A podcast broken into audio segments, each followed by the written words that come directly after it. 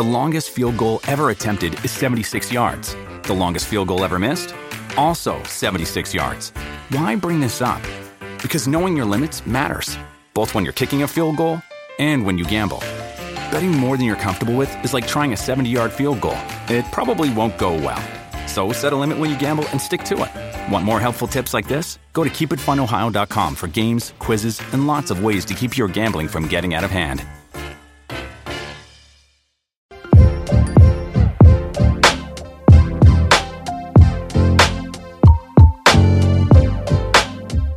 Bienvenidos a nuestro podcast Hablemos. Saludos a todos nuestros oyentes, ya que por ustedes eh, nos motivamos a investigar de temas que están afectando nuestra sociedad y nuestro mundo azul. En este día me han dejado solo, sí, no hay nadie del crew, pero nada. El compromiso aquí es con nuestros oyentes, así que vamos a esto. En ese día hemos invitado o he invitado a una joven mexicana y que hace un tiempo ya uh, conocí a su hermana. Conversamos bastante sobre todo y me introduje en su cultura, su país eh, y su país y los mayores problemas que lo afectan. Sin más que decir, aquí Andrea Velasco, bienvenida. Hola, muchas gracias por la invitación. Sabes, todo país, todo país tiene una, una guerra que lo identifica de inmediato. ¿Sí? Y así como eh, por lo demás países como eh, ejemplo la escasez de agua de Bolivia, la droga de Colombia, el grave problema político de Venezuela, la delincuencia en la República Dominicana y de México la desaparición de mujeres. ¿Dónde empieza todo este problema?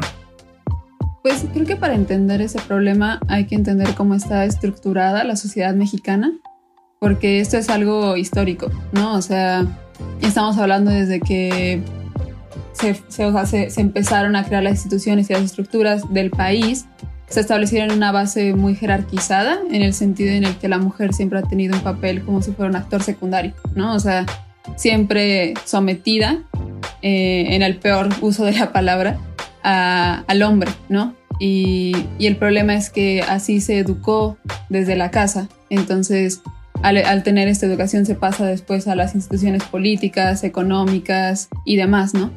Entonces, como que todo el país está funcionando bajo esta dinámica de la mujer teniendo no el lugar que Dios le dio como su hija, sino un lugar como de, pues una creación ahí añadida, ¿no? Entonces, el problema es que obviamente nos enfrentamos con una cuestión cultural y social que ha ido teniendo como sus picos de violencia en diferentes épocas, ¿no? O sea, tenemos, por ejemplo, la década de los 80s y la década de los 90 en los que se dieron muchísimos asesinatos a mujeres en, la frontera, en la ciudad Juárez. Em, y lo que estamos viviendo ahorita, ¿no? Que es como otra gran alza de la violencia mucho más explícita y en ese sentido más pública hacia, hacia el género, ¿no? Femenino. Pero todo esto corresponde a que es una cuestión de educación, ¿no? O cómo está estructurado el país, no es un fenómeno coyuntural, ¿no? En el sentido de que aparece de la nada y luego se va, sino es algo que define en ese sentido a cómo es México. Exacto, exacto. Lamentablemente, lamentablemente, ese es un, grave problema el cual México está enfrentando. Eh, ¿Crees que se está trabajando con mano dura en cuanto a este tema? Es que justamente esa es la cosa, o sea, si tenemos instituciones que obedecen a esta jerarquía, no nunca han habido como tal ni políticas públicas ni algún tipo de de organismo o respuesta eh, ni gubernamental ni, ni no gubernamental, ¿no? Para atender ese problema. O sea, como que todos los esfuerzos se quedan muy cortos porque lo, lo entendemos como solucionar el problema en ese momento sin atender todo lo que hay debajo, ¿no? O sea, toda la estructura que sostiene ese tipo de acciones. Y lo que estamos enfrentando ahorita como mujeres es que eh, desde el 2014-15 ha habido un alza muy alta, ¿no? De la violencia y, por las redes sociales y demás. Se han hecho muchos más públicos los casos, ¿no? Entonces es mucho más fácil que tengas acceso y así.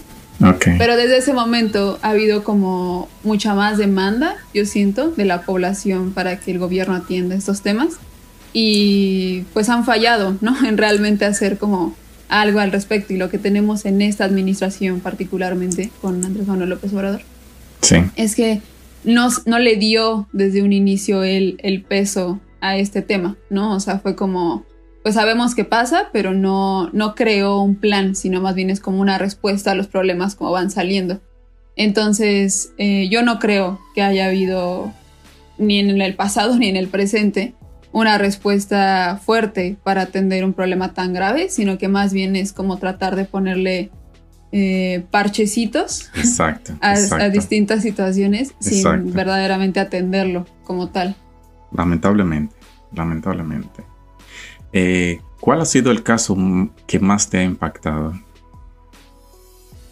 Es que eso, es una respuesta muy complicada, ¿no? Porque desde que empecé a investigar como más del tema y todo esto, pues han habido muchísimos, o sea, muchísimos que me afectan particularmente porque son mujeres de mi edad o eh, gente que estudiaba en la misma escuela o lo que sea, ¿no? O sea, como que son casos que te recuerdan a ti mismo, ¿no? Que son muy cercanos, pero yo creo que un caso que se hizo muy famoso en, México y que me afectó a mí como mujer este, directamente, pero también a México en general y que provocó muchísimas revueltas fue el caso de Ingrid Escamilla, que fue una mujer de 26 años que fue asesinada por su pareja en su departamento. Em, pero la brutalidad del asesinato, el hecho de que fuera su pareja la que le quitara la vida y todas las condiciones que se dieron después eh, provocaron eh, un cambio sustancial en México, porque tras su muerte, obviamente tuvieron que llegar este, al, departamento ¿no? donde fue asesinada elementos de la policía y periodistas y todo esto, ¿no?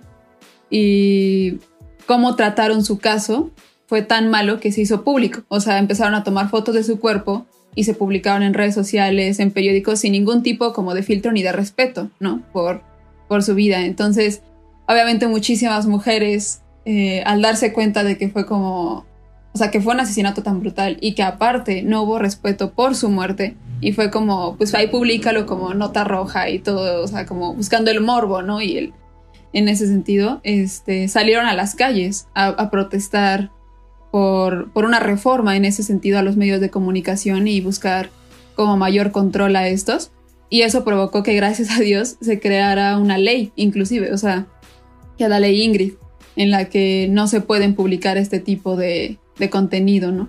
Pero lo que voy es que ese caso es un caso que me afectó mucho porque creo que engloba muy bien lo que vive una mujer en México, porque era joven, la mató su, pareja y aparte ella ya había denunciado varias veces ah, amenazas y violencia por parte de su pareja y el hecho de que el sistema judicial no le haya respondido pues a tiempo y que porque muchas veces se dice como por qué las mujeres no denuncian, ¿no? O sea, si viven violencia, ¿por qué no no se quejan y así? Y el problema es que sí lo hizo y el sistema le falló en ese sentido, ¿no? O sea, no fue capaz de, de entender su problema como uno grave y terminó pues así, ¿no? Tan, tan horriblemente y, y creo que eso es una muestra de que no hay, no hay institución y no hay estructura que verdaderamente proteja a las mujeres. hasta ni siquiera ya en las últimas, o sea, ni siquiera ya en su muerte, ¿me entiendes? O sea, aún murió y los medios de comunicación aún así les importó poco eh, respetar su, su imagen. Su privacidad, lamentablemente. Sí, exacto. Es un caso de verdad que sabemos en, en el mundo completo hay asesinatos en, hacia las mujeres mayormente. Pero en el caso de México es algo terrible, lamentablemente. Este, no me, no me puedo imaginar eh, el hecho de ver un familiar mío o una persona que haya conocido o dentro de la misma sociedad, una joven o una dama, una fémina asesinada, sea por celos, sea por eh, que el hombre no haya querido estar con, la mujer no haya querido estar con él. Son muchos casos que se pueden decir, pero no es necesario lo que es la muerte. Eh, ¿crees, ¿crees como iglesia debemos hacer algo? Yo creo que sí, creo que lo que me he dado cuenta es que muchas veces la iglesia, en términos universales, eh, ha fallado en verdaderamente involucrarse en movimientos sociales, ¿no? O sea, como que nos hemos entendido, bueno, tomado muy a pecho eso de no son del mundo, eh, como para alejarnos de él, ¿no? O sea, como para decir, sí, o sea, hay como mucha maldad y así, entonces hay una separación. Sí. Cuando lo que Jesús nos mandó a hacer es a predicar su evangelio y hacer luz en medio de las tinieblas, ¿no? No a esconder la luz. Exacto. Y lo que yo he sentido y me ha tocado ver en distintas iglesias aquí en México es que es como nosotros nos escondemos y guardamos como lo que Dios nos dio aquí este, entre nosotros, pero no nos involucramos más allá. Y yo la verdad siento que, que, ese es un terrible problema, que no sé cómo se vive en otros países, pero al menos en México creo que es muy obvio que eso sucede. Y el problema es que precisamente si tenemos la respuesta a, la situación de muchas personas y la posibilidad de una salvación eterna, no le estamos proveyendo, ¿no? O sea, nos estamos encerrando.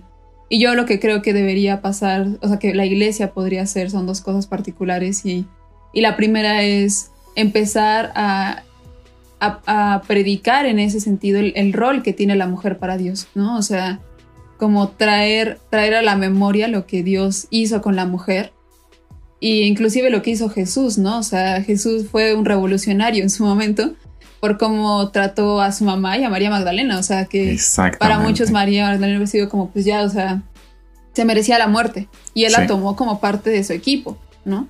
Y en el contexto en el que Jesús estaba fue algo que cambió la historia, o sea, porque nadie se había tomado, eh, o sea, había tomado ese papel de decir como la mujer vale tanto.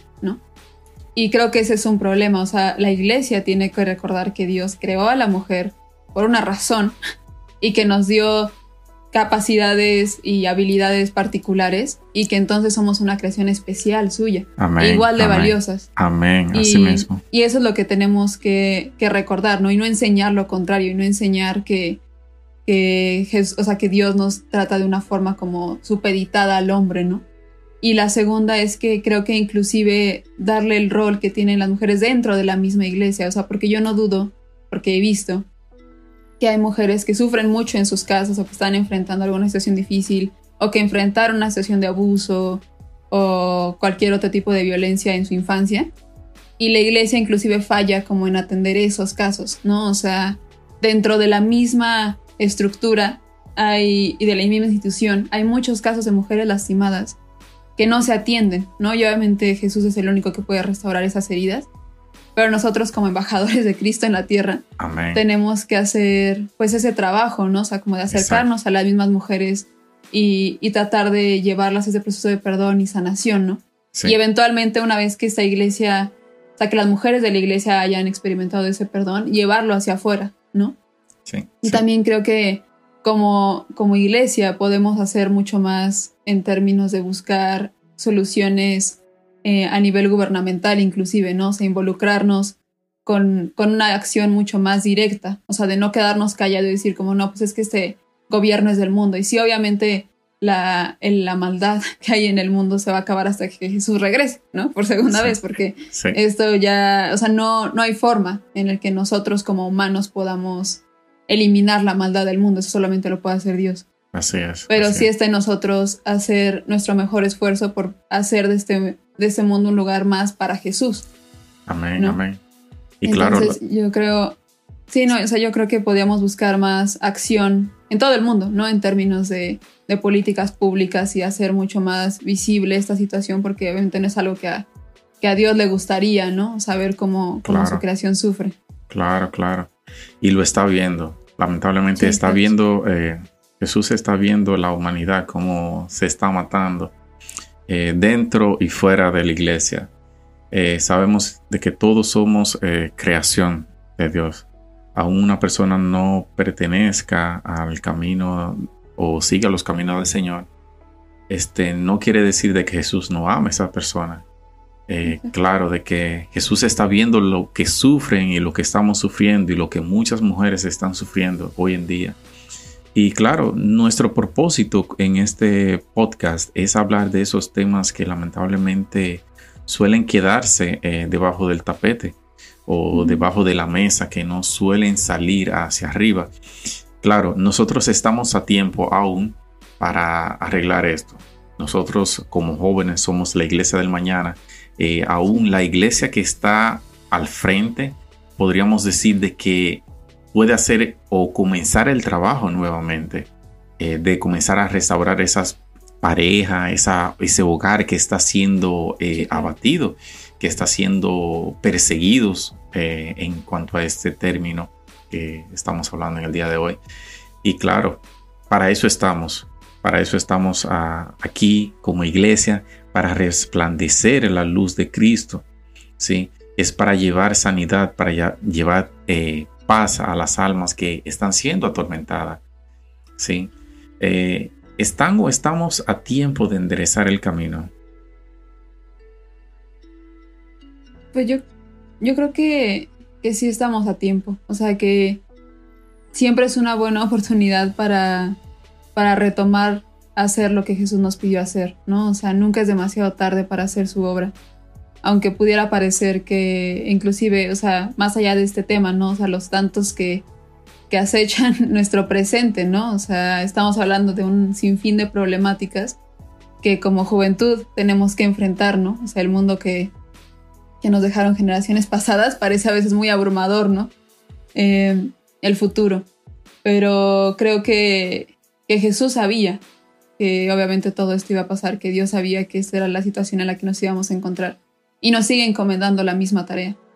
Entonces yo creo que, que obviamente no hay nada más grande que, que Dios, que no hay nada más fuerte que Dios y nosotros tenemos una posición de muchísima responsabilidad, pero también de muchísimo privilegio, ¿no? O sea, de tener la, el lugar y la palabra que Dios depositó en nosotros para hacer un cambio. Entonces yo creo que, que sí, o sea, es muy fácil dejarse caer ante las situaciones que parecen em, que no se pueden resolver, ¿no? Y, estructuras que son inamovibles, que no obedecen a lo que Jesús tenía planeado desde un inicio. Pero está en nosotros decidir el día a día, porque con Dios podemos hacer mucho, ¿no? Y parece que nunca vamos a poder cambiar al mundo, porque eso solamente digo va a pasar cuando Jesús regrese.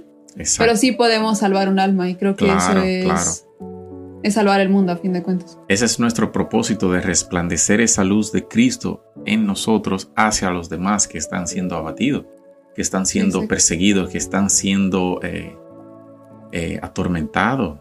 Sí, porque son muchos los casos que, que se pueden decir de personas que tienen terribles eh, problemas de matrimonio, terribles problemas grandes de, pareja, pero sabemos de que Dios es el que transforma el corazón del hombre, sea para la mujer o para el hombre también en este caso. Él es que cambia completamente esa, esa ira, ese enojo, esa furia que, que hace que, que, agreda a una persona. Y he conocido personas que son de ese, tienen ese tipo de carácter eh, y hay algunos que llegan a, lamentablemente, pierden el conocimiento, llegan a un nivel de ira que pierden el conocimiento y al momento cuando ven lo que han cometido, se arrepienten terriblemente. Pero sabemos de que Dios es el que da el dominio propio, ¿sí? Y por eso confiamos y oramos por esa por este país de, México para que sea Dios glorificándose a través del Espíritu Santo en los corazones de aquellas personas que tienen esa ira que no la pueden controlar. ¿sí? Eh, esperamos de que Dios eh, sea tocando los corazones eh, de esas personas. Y claro, y esperamos de, oír en un futuro algún testimonio y de, y de seguro que, que, el Señor lo hará. Muchas gracias. Muchas gracias eh, por tu tiempo compartido con nosotros.